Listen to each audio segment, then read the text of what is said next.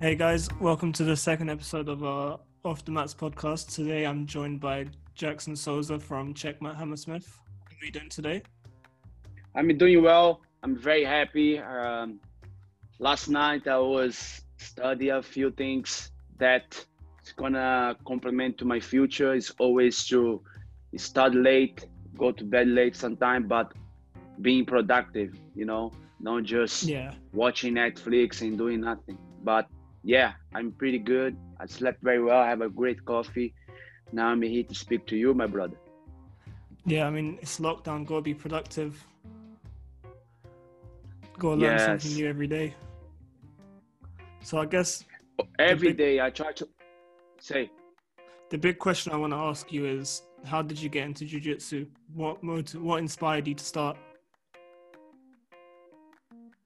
man, what inspired me to start jiu-jitsu? Um, of course, I always had to say that Tererê, Fernando Tererê was the big Yeah. mirror for all for all the kids in Cantagalo, and he was the guy who was supporting all the project together with my master Ricardo Vieira as well. When they were when they was together working together in uh, Amigos do Morro, that's the name of the the project. But after that, they split and then Tererê create TT Jiu Jitsu and Ricardo Vieira create the VB Team Cantagalo. So, of course, uh, as a as a child, you know, I didn't know what what about like team stuff like that, but uh, but I was part of Tererê project. Was back in the days called TT Jiu Jitsu. Man, I grew up I grew up in Cantagalo, you know, favela in Rio de Janeiro. Yeah. Uh, I had a tough, tough time growing up in uh, because my my fam- my family was very poor, and there was a lot of drug trafficking and violence in my community as well. And and Brazilian Jiu Jitsu just gave me the uh, hope, you know, as a child. And late, this turned in my in my like a lifestyle and was a, a was a, a way to not a way was a strategy to escape from the you know, drug traffic and violence in, in in my community. And and then uh, I became like a very successful athlete.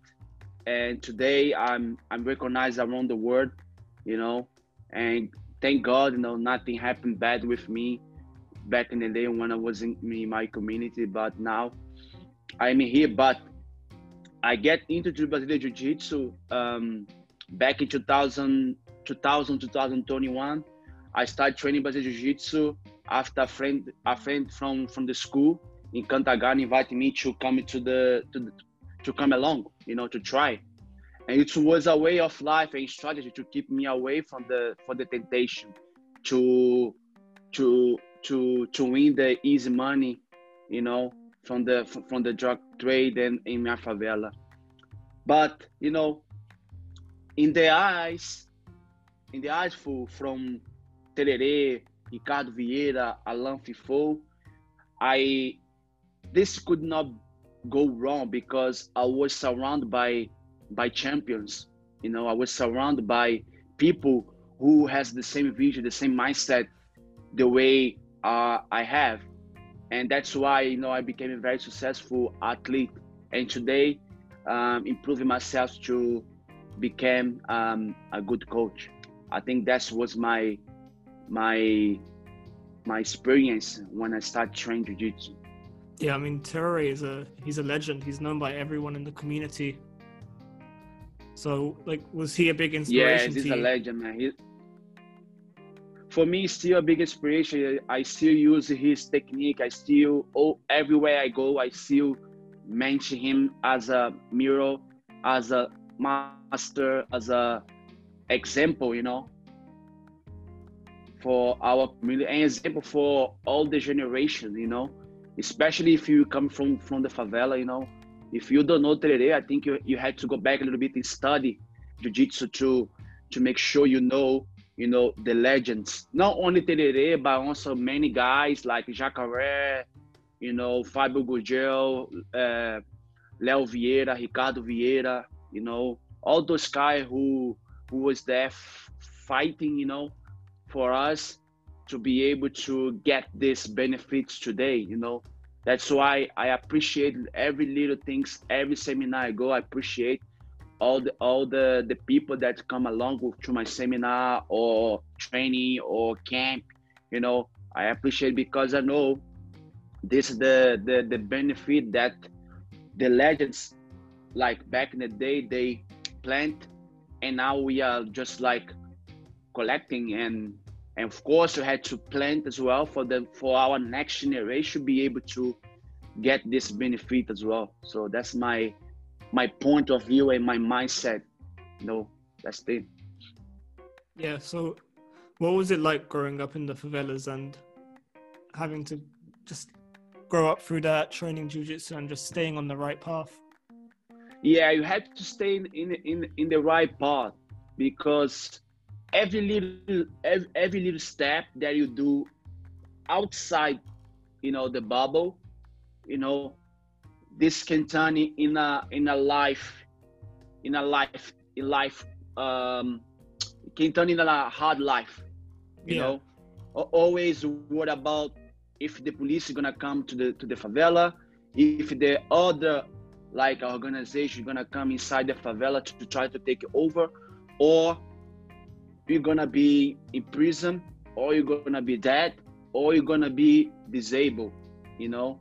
So anything can happen. If you go to the easy way like go to get the, the easy money you have to to do something else. Or you're gonna go rob or you're gonna go traffic trading inside the favela to make money or maybe to make sure uh, you have a food in your table. But thank god uh, I was a little boy when I started work. I was like 80 years old when I started work, you know, to help my family, to help my mom, because my mom, she became like a father and mother when when I was 80 years old, and she raised seven kids alone, you know, and when I was eight, I was already outside on the street selling sweets, you know, selling um, sacolé that's like a, a, mini mini like ice cream that you put inside the plastic and then you can yeah, yeah, just yeah. eat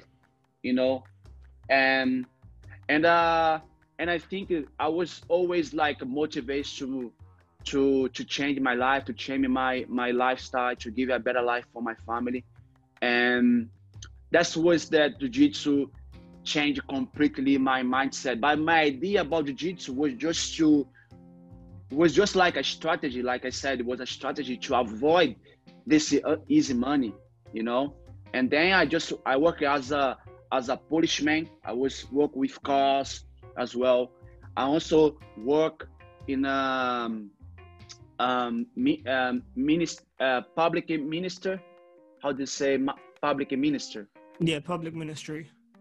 In yeah, government? public ministry yeah government yeah. exactly. But i was just like a office boy is like uh you just like collect the the documents and bring it to your boss or bring it to your to the person that you've been working for. You yeah, you so don't like you don't have any any yeah i was just like a delivery like delivery documents and go pick up documents bring inside the the the uh, the the office.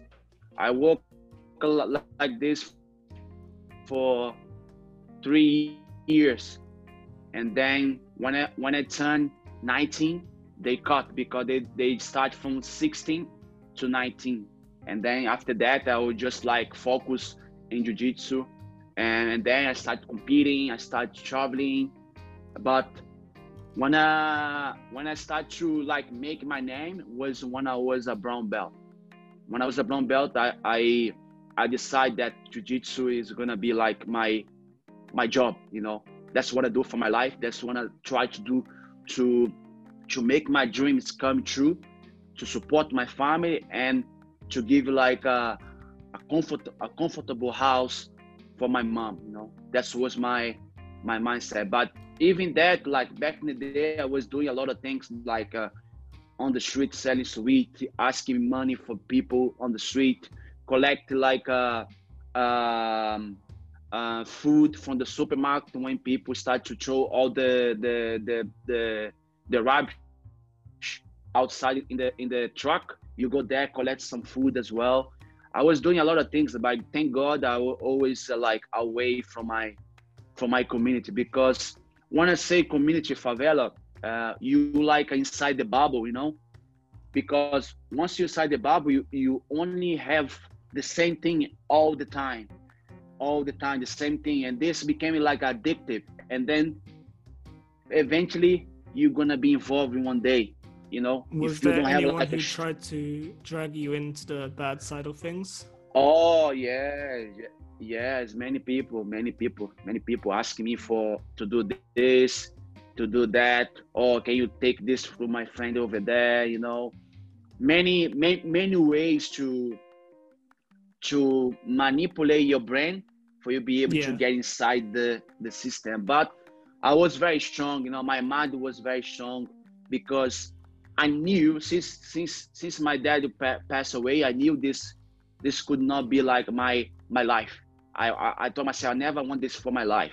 Even though i was like together i was like close to them but i said to myself i never i never want this for my life because my life is totally different from this. Because my my father he was he was part of the the system but unfortunately he he, he died you know from from from from the company he that he, he was working unfortunately. But when I, when I saw that i tell myself this is not for me you know? I want to i want to be happy. I want to i want to training i want to work i want to make money. I want to buy a house for my mom. I want to help my brother and my sisters you know and just to be like humble you know. I don't want to be rich but i want to be comfortable in a life that i can afford uh, a good lifestyle to my family in the future. So that was my my mindset back in the day. Yeah and jiu-jitsu in the favela especially it was an escape for people to get away from that lifestyle and to try and make a good life for exactly. themselves. no exactly but not only jiu-jitsu uh, we have a a lot projects inside the favela but unfortunately we don't have a lot of support for the government you know what i mean? So that's make a little bit uh, hard.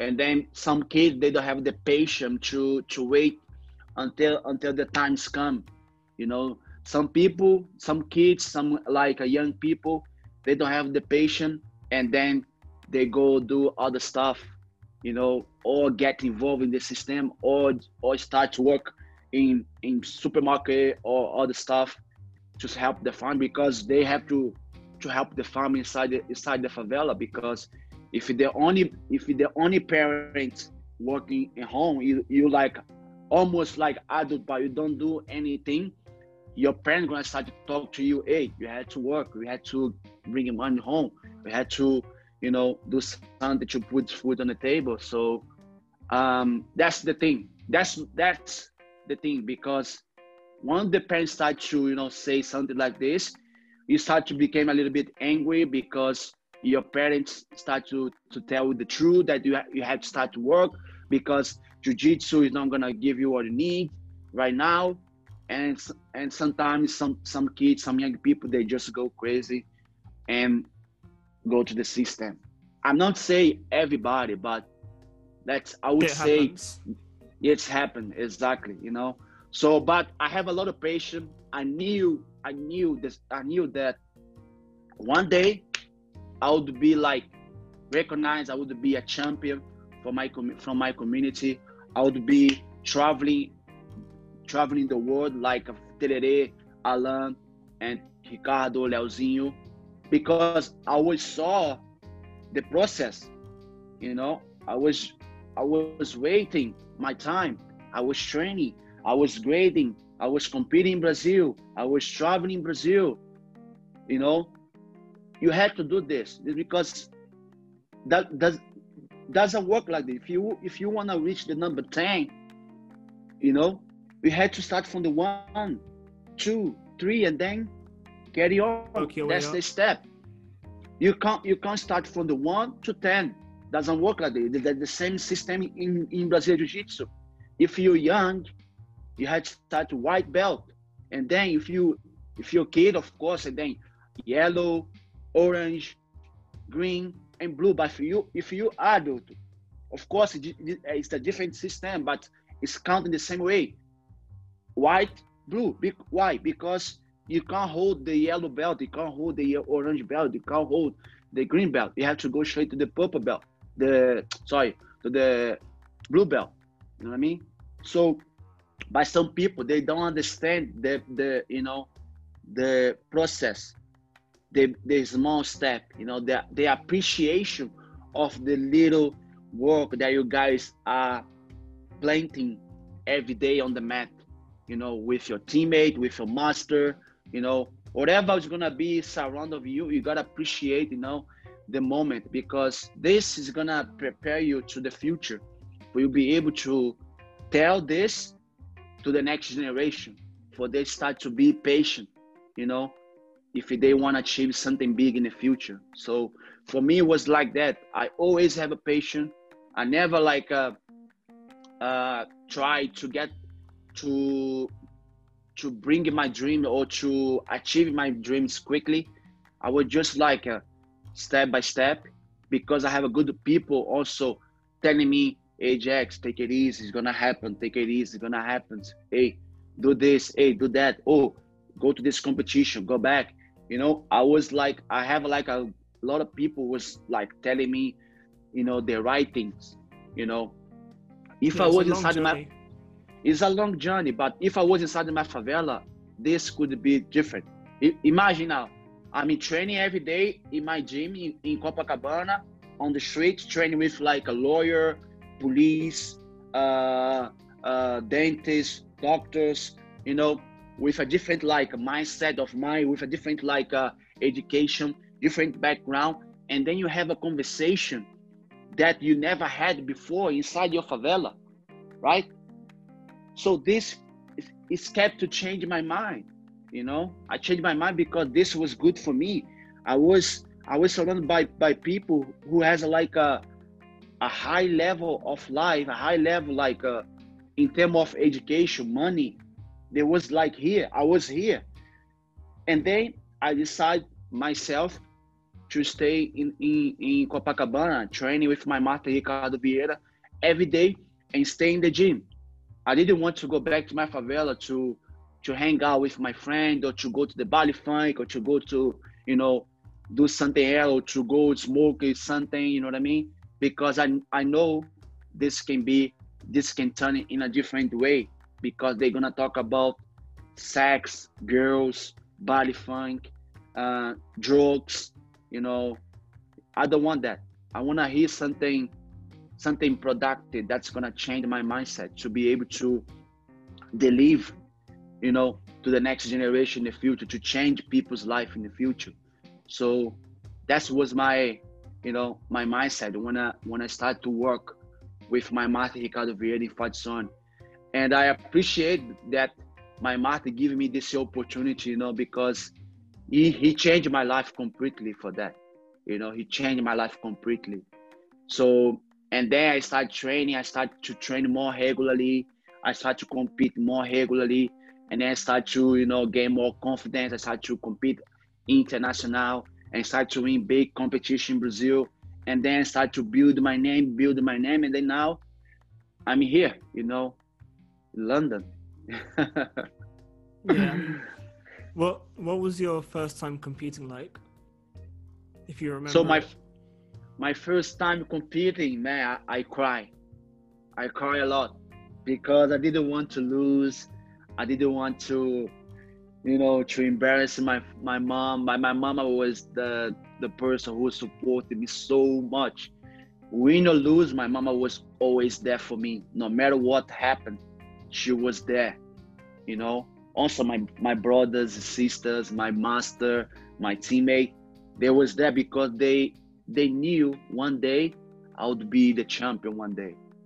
You know, and my first competition I lost I remember I lost in the first round and I started crying. Then my mama came, talked to me, don't worry, you're gonna you you're gonna get again you're gonna train again you're gonna win the next competition just just don't give up on your dream just keep training and let's go for the next and then you know i went to the next competition i got bronze you know and then i got bronze in the copa copa do brasil 2003 i got i got bronze um, and then after that, I started competing more regularly, and then start to win. I started to lose. I started to win bronze, gold, uh, silver, you know. And then my journey started. But my first competition, I lost. I cried, but I have a lot of support from my teammate, family as well.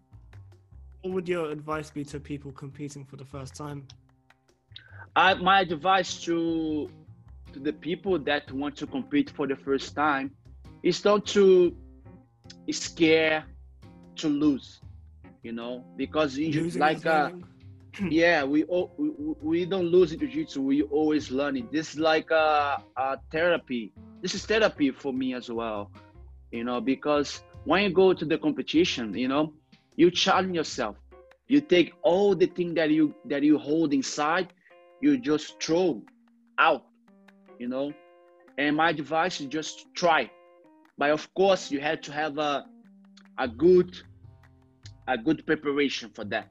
If you, especially if you're a beginner white belt, you want to make sure you have like a good coach that help you to to program your your your game plan for you be able to apply in a competition for you. Don't get hurt or for you don't do anything that's illegal in a in a competition you know? Just make sure you always speak to your master you know? Ask question ask uh, the fundamental base for you be able to apply in the competition. Because for white belt there's not a lot of like uh, um, techniques. For me it's more about the basic. You had to you had to know the the basic. The basic is the key you be able to apply in the competition just just like that don't we don't lose in, in the competition championship you had to always ask your question for your bastard to prepare your mind, to prepare your brain to the first fight. And you had to make sure you are 100%, you know, ready, you know, to step on a mat to compete. I know it's gonna be a little bit nervous inside inside your your body, your body, but once you the fight start, this is gonna go away eventually. So just take your time, breathe a lot of meditation, and go. That's it. It's good advice.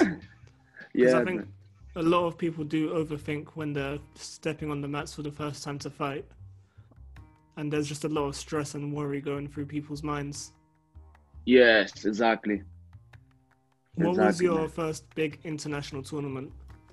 My big, my big international championship was the the Europeans the European was uh, I, would, I, would like to tell you guys uh, uh, a story. So my first competition in in Lisbon, European Championship, was in 2011. You know, 2011 was the, the first time that I managed to to get out of, of, of Brazil to compete in a European in Lisbon. But before that, you know, I, did, I didn't have the money, I didn't have the passport yet. And and my master started to create like a campaign to raise money to send me to to the European Championship. And we got a lot of money, you know, we got a lot of money. Uh, I managed to to to apply for my passport. I managed to apply to no, I managed to apply for my passport, and then I, managed to they managed to buy my ticket and also a hotel to stay in Portugal for one week. So because the the expectation was very was very high on top of me because everyone was seeing me became European champion category and open class, right? They were seeing me became a champion in 2012, uh, 11 as a brown belt. But unfortunately, um, you know, I I traveled was amazing traveling. It was the first time that I I went side of the plane to make like a, a international traveling. You know, was very like nice for me to get to know another country, the history behind Portugal, Lisbon.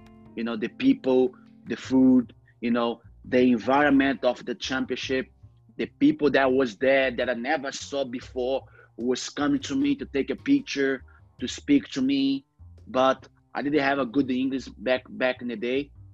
And but I managed to you know be nice to everyone, take a picture, try to talk, try to ask my friends to translate, to start to speak, and then start to make my, my connection. You know, after that, you know, I was like uh, I was uh, a little bit like uh, not overwhelmed, but I was very like uh, happy you know very happy. Yeah. Because because this was was the first time that i was in a championship international championship. And this making me feel that already won the championship. No matter what's gonna happen in in a fight on the next day i'm happy because i'm here.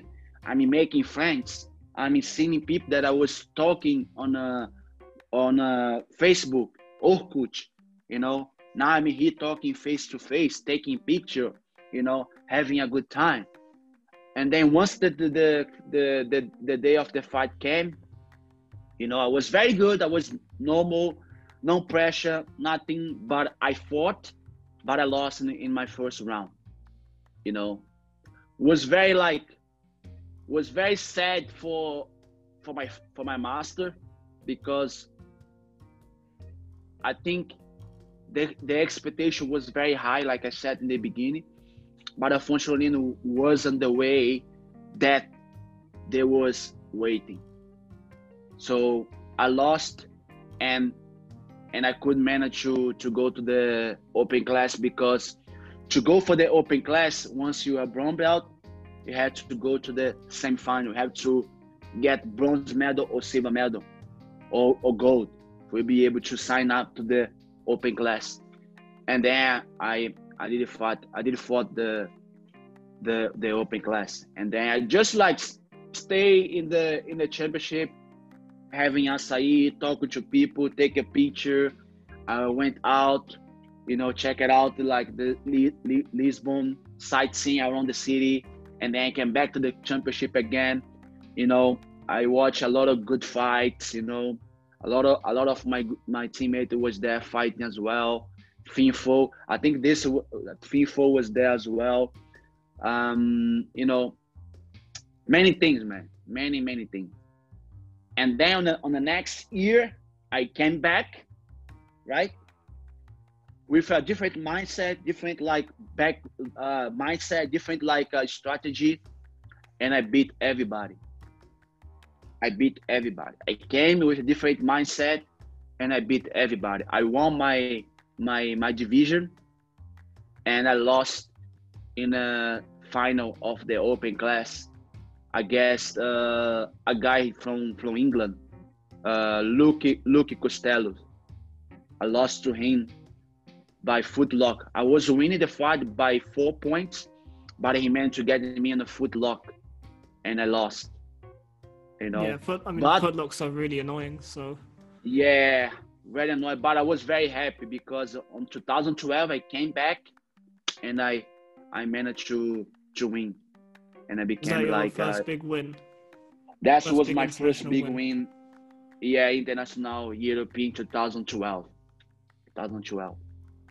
And, and then was, after that, sorry. Was that when you knew that like this was what you wanted to do? Yes yeah, as a brown belt was I was uh, already my decision was uh, was already clear what I want for my life, you know. So be be be be a watch be a champ, of course, be a world champ as well. Have a uh, of course I was I always have this this dream in my mind, you know. when i managed to buy a house for my mama in Brazil, which I did I bought a house for my mom in Brazil back 2016, you know, and then my dream now is to create my my community, to create my my own academy and make champions. You know, of course, uh, it's a process. Of course, it's a process. Everything's a process. Takes time, you know, to build like a good community, people who who understand your mindset, who understand your vision, for you be able to then follow you. But I know it's gonna take time. But I'm not in a rush. You know, I'm not in a rush. Like I always say to my friends who always ask me, "Oh, you should go. You should open your gym. You should do this. You should do that." For you, but I like to go on my pace. You know, I have I like to think. I had to see option. I like to take advice from people who who run a business, who have like a, their own academy. You know, to get some information, to get like just to extend some information. But I know the time is coming. You know, um, I mean, just like building, training, teaching a few class in my in my in my academy you know. Also have a, a few affiliation around europe that's helped me to improve myself as a coach and as a person as well to be able to you know to share my my jiu-jitsu and my background with them. I appreciate this little like uh, uh thing you know i appreciate this because this helped me so much to be able to teach people and change people's mind and concept about jiu-jitsu. And but the time is coming just a matter of time you know it's coming and i'm looking forward to the future. Yeah um so what was your first time in london like? So my first time in london was 2012 when i came for the first time after the the european after i won the european 2012 and then i got an invitation from a friend of mine who who runs a, a jiu-jitsu gym here as well. He brought me to London, uh, London Fight Factory, yeah. from from Luiz Manchinha. Back the yeah. day, back the day, uh, Marco Canha he used to teach there as well, and I came. He was there teaching with Manchinha as well, and then I started to you know, you know, see, you know, how things work inside the gym. You know, this was like a, a preparation, you know, for my future, you know. But I was there only for training. I didn't teach any class, but I was there only for training and to improve my English, you know. And I, I spent one month in London first. And then after that, you know, I came back to Brazil, but uh, I was feeling, I was feeling very like sad because uh, I really like the London culture, the city, the people, the vibe, the the vibe. Because man, London has has a lot to offer in terms of education. You know, is a multicultural, um, you know, a lot of things to do. Like uh, I would say, because now I, I like to go to the museum, learning things, and learning the history of every country in Europe, not only London, like England, but Europe. You know, you know, it's really nice that in the UK we still have this, uh, you know, royal family, the monarchy. You know, it's I think it's very nice, and and uh, and I felt like in love with the city, big city. You know, you can walk everywhere. You can see people dressing, fashion. You know, I like the you know I like to see people, you know, dress, you know, fashion, beautiful, you know, walk in the street, you know. I like, wow, this is nice city, man. Because in Brazil, where I grew up in, in, in Copacabana, we see you don't you don't see that. You you just gonna see like the guy without the shirt walking to the beat, no flip flop on his shirt, go straight to the beach, or or or the or the neighbor who is going to the supermarket buy stuff, go back to the to the apartment, eat eat in the apartment, and then go to the beach. Was like a, a trop- tropical lifestyle. You know what I mean? By London was like, wow, man. Completely different. Yeah, totally different. But I, I like that because you know I was doing a lot of things. I was taking the bus, you know, going all the way to place that I never been before, and then come back, you know, just to to see the city, you know, and I fall in love. And that when you was like, this is where I want to move to. And then I I fall in love with with the city, but in on the same year I I met my wife. You know, I met my wife in Brazil um, because I was teaching a Norwegian guy that was in Brazil doing a internship or university in Brazil, and he he was my private student, and I was teaching him jiu-jitsu. And when he started to, you know, he's finishing his his study in Brazil, his graduation, and then he made like a, a final, uh, a good like a goodbye party, you know, just to say goodbye to, to the friends. And then he invited me to this party, you know. I went to this party as well. I was the only guy was there who don't have a, like anything about like uh university or you know think or subject that the guy was there talking about. I was there just like uh, drinking, dancing, talking a little bit. But my English was very bad um, back in the day. And then I met my wife because she just arrived like late in the party. But she was invited to this party, but she came because one one of his friend, her friends, was invited to this party, and and her friend bring a lot of people to this party, and then my student has a, a Brazilian girlfriend, right? And then Brazilian girlfriend saw that was a lot of people in the house that she never saw before, you know? And then they stopped the music, and then on this time that that people was just dancing, I was away talk to my to my future wife, you know, talking a little bit. She she she came to me.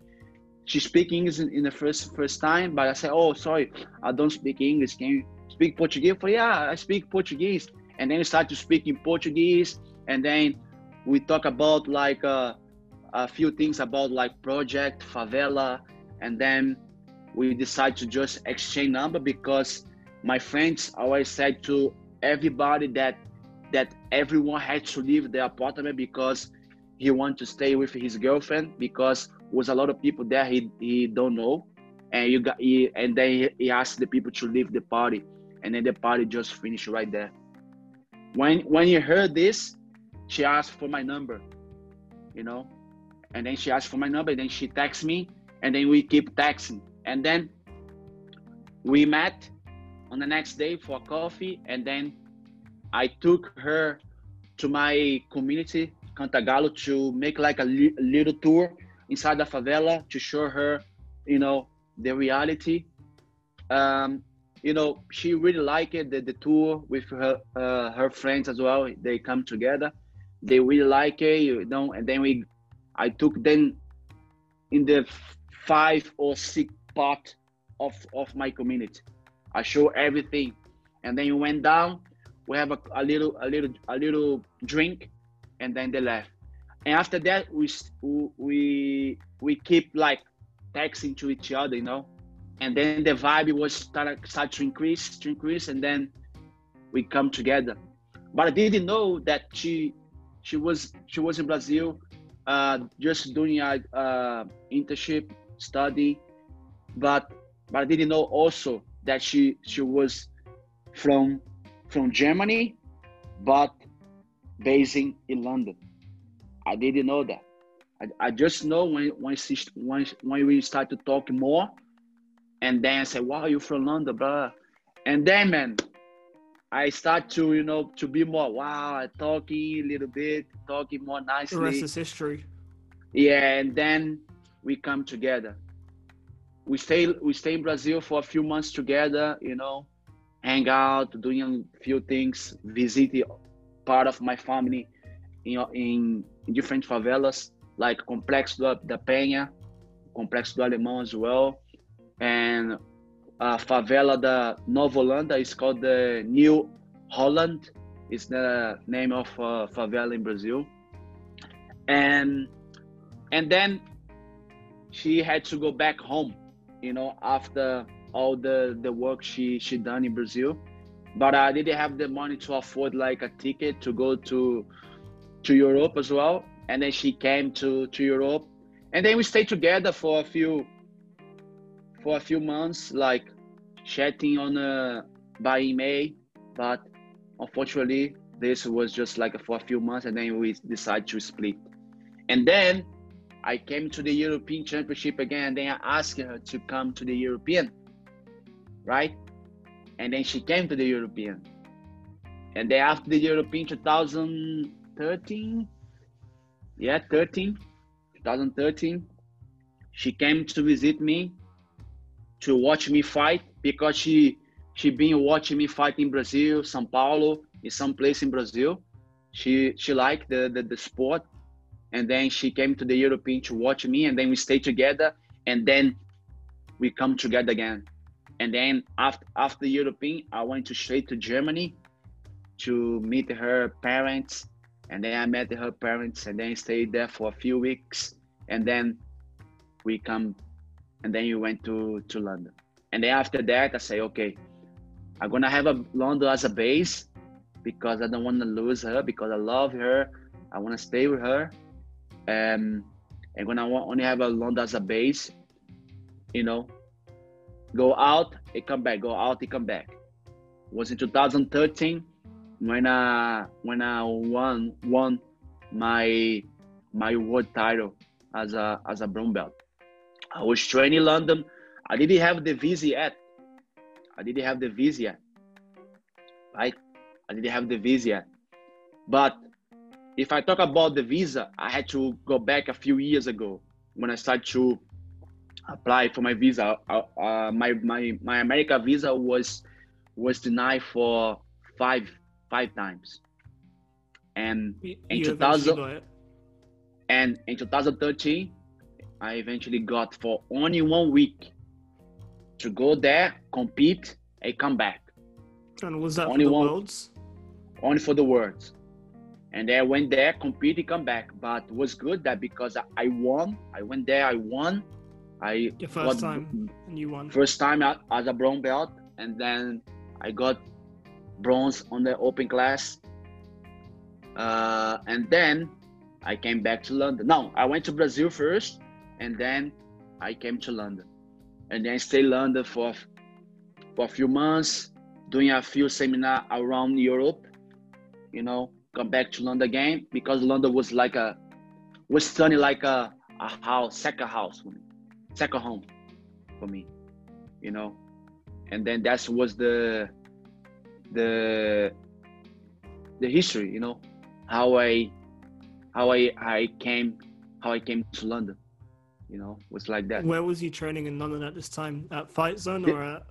Fight no, this time at this time I was training at uh, London Fight Factory um, with with Luis Machinha, and then uh, Marco left because he he built uh, another another club. It was the, not today's fight zone, and then I started teaching in London Fight Factory, and then I started to work over there, teaching people, you know, learning, helping Machinha with the studio as well, and yeah, and then I stayed there for a few years, like maybe three three years, and then I moved to Fight Zone, and I started working with Marco Canha as well, teaching there.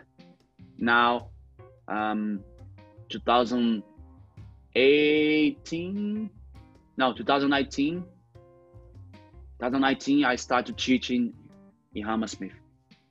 And that's when you opened your own gym. Yeah, no, not a gym, but like I would say a gym. A yeah, a club. Yeah, just a club, just a like a a humble a humble mat, small place, just to you know bring my students together to learning the the pure jiu-jitsu you know the vibe is excellent I, went there to film yeah. and take some pictures just yeah. before the lockdown i had a great experience there Oh, thank you. I appreciate, man. I like. I uh, glad you like it.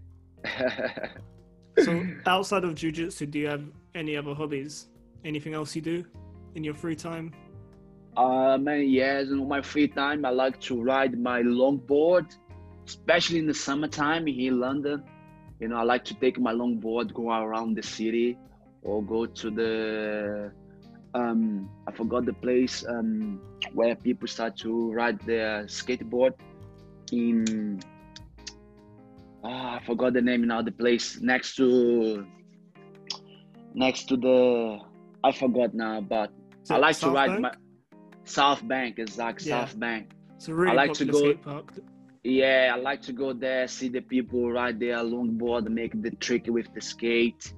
And uh, I don't do any trick. I like to just like uh, um, Cruising. like a yeah, just cruising side to side, just like uh, smoothing, you know, flowing. You know, I like that. Um, in my free time, also I like to study. You know, I like to read books. I like to visit museums as well to learn more. And I like to hang out with my friends. You know, I like to train so much as well. But um, yeah, now um, I'm kind of like a start to create a new project. You know, for like to entertain myself as well and to, to entertain the people that that want to hear from me as well. Uh, I'm planning to to to create like a, a program on a podcast as well and also on my youtube channel as well. I start to promote already my youtube a lot. What's I'm- the I'm idea for it? the idea is to is to create a documentary about the about about about the you know the new uh the new star upcoming you know people who start to training start to you know uh, win like a big competition. And i would like to to go a little bit deep to talk about their background their lifestyle. Any specific names that you want to give a shout out to? shout uh, i think uh, I, of course uh, i have a i have a few name in my in my mind you know. Of course especially from the from from from fight zone there's a there's a few guys that i would like to to to make this documentary with junior you know i think the junior is uh is one for my list you know it would be nice to speak to him to get to know a little bit Yeah. deeply in his background, his family, and also about his mindset inside jiu-jitsu, inside the competition as well. Just like a, a mini documentary to people to start to to see him as a as a mural, you know, just to inspire more people because I think this can can be a good like platform to inspire more people and try to bring more people into jiu-jitsu because I remember having my my my first documentary by BJJ Hacks. This was a very good one, and uh, and I still seeing people like telling me, "Oh, this was amazing," "Oh, you inspire me," "Oh, this can be." It, it, eh, eh, I remember this can- watching that one when I first heard about jujitsu and I was looking at Yeah, videos yeah, before yeah. going to my first session. I just watched that and I was like, this is inspirational. I want to do this. yeah i want to mix i want to make the same i want to make the same but of course to do this kind of kind of kind of project by yourself is gonna be complicated you know that's the same thing if you wanna if you wanna build a jiu-jitsu club by yourself you can you can do by yourself but But it's going to be hard. Yeah, it's gonna be You really hard behind you. Exactly. The teamwork is very, very important to make this work because I have the idea, you know, but at the same time, I don't know how to. I don't know how to use the camera. I don't know how to edit. I don't know how to. I mean, in in, terms of promotion marketing, I know, but for for editing and make picture or video, I don't know that. I had to always have someone, guy, a guy to knows how to do the, you know, the setup, the camera, the picture, you know, to help me to build this. But I'm looking for people. I'm still like talk to a few people as well, you know, and try to get more information, more ideas, because I think this is gonna be really good to entertain the BJJ community inside Europe and in the UK the as UK well. especially because Yeah, especially I think there's a lack of content apart from Grapple Club Yeah. and a few other big names. There's not that much content. Exactly. But also, I don't want to only do for jiu-jitsu. I want to do also for people um, who who runs a business like uh, Marco Canha, Luis Manchinha, um, Roger, Roger's father as well. I think it would be nice to speak a little uh, to speak to Mauricio Gomes. I think because Mauricio, no, I think Mauricio Mauricio Gomes was is a legend. Was the first like pioneer to brought jiu-jitsu to the UK. So it would be nice to hear he mindset, he history behind this um, you know, behind the how do you say um yeah, it would be nice to hear the how he brought the jiu-jitsu, how how was it? This was hard, was easy, who helps you, you know, kind of like kind of like a question that uh keep sticking in my mind that I would like to to ask him to speak. You know, it'd be nice. Yeah. Well, I'm gonna have to wrap the interview up now because I have a meeting in about 30 minutes. Yes, But it was really nice talking to you. Thank you for taking some time out of your day to just come on and tell us a bit about your story. oh, was a was a pleasure for me, and um, I really hope this this can reach a lot of people. You know, can reach a lot of people that that wants to hear a little bit uh, about my background, you know, history and and what I, I achieved in Brazilian Jiu-Jitsu. So, not Brazilian Jiu-Jitsu, Jiu-Jitsu, because I don't wanna, you know, make any any problem here to ask people to just say Brazilian Jiu-Jitsu or on Jiu-Jitsu. Let's just stick to Jiu-Jitsu, you know. Yeah, I don't not wanna like uh, Keenan doing American Jiu-Jitsu now.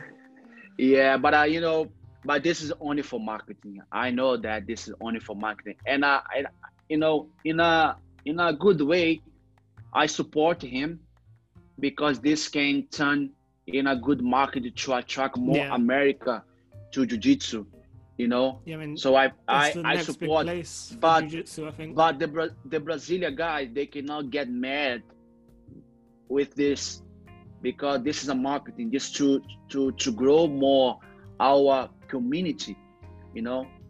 If you if he if he doing that because Kina is a is a smart guy, he's very clever. He know how to do marketing. You Yeah. know how to talk. You know how to talk to people. So it's good. I I support, but I just don't want to people start to fighting in a social media. Oh, we are Brazilian Jiu-Jitsu, now American Yeah, I mean, Jiu-Jitsu, blah blah blah blah blah blah. at the end of the day. Yeah, it's just one flag, Jiu-Jitsu. We're You know, doing the same sport. We're You know, doing the same journey. that's that's why I also took down the Brazilian Jiu-Jitsu from my from my Instagram. Uh, uh check my it was like a Brazilian Jiu-Jitsu. Uh, was like a Brazilian Jiu-Jitsu Academy. I just I just put now Jiu-Jitsu Academy. Only this, you know, Jiu-Jitsu Academy. I don't want to put Brazilian because otherwise people gonna see ah this for only Brazilian. If people don't know Jiu-Jitsu, they're gonna say ah this is only for Brazilian. Don't go there. You know what I mean? Yeah. So, jiu-jitsu is like a, it's for everyone. No, for everyone. But anyway, my brother, thank you so much for your time. Thanks so much for the interview. Like I said, I hope you're gonna reach a lot of people with this podcast and and interview. And um, we look forward to the next episode in case you want to talk about other other stuff, other subject. And and and I wish you all the best. I just want to shout out to my sponsor, Shoyoroll, who always support me. RVCA, Pat, Austin, thank you so much for all the support. And thank you, my team, Checkmat, Hammersmith, you know, and everybody. Thank you so much.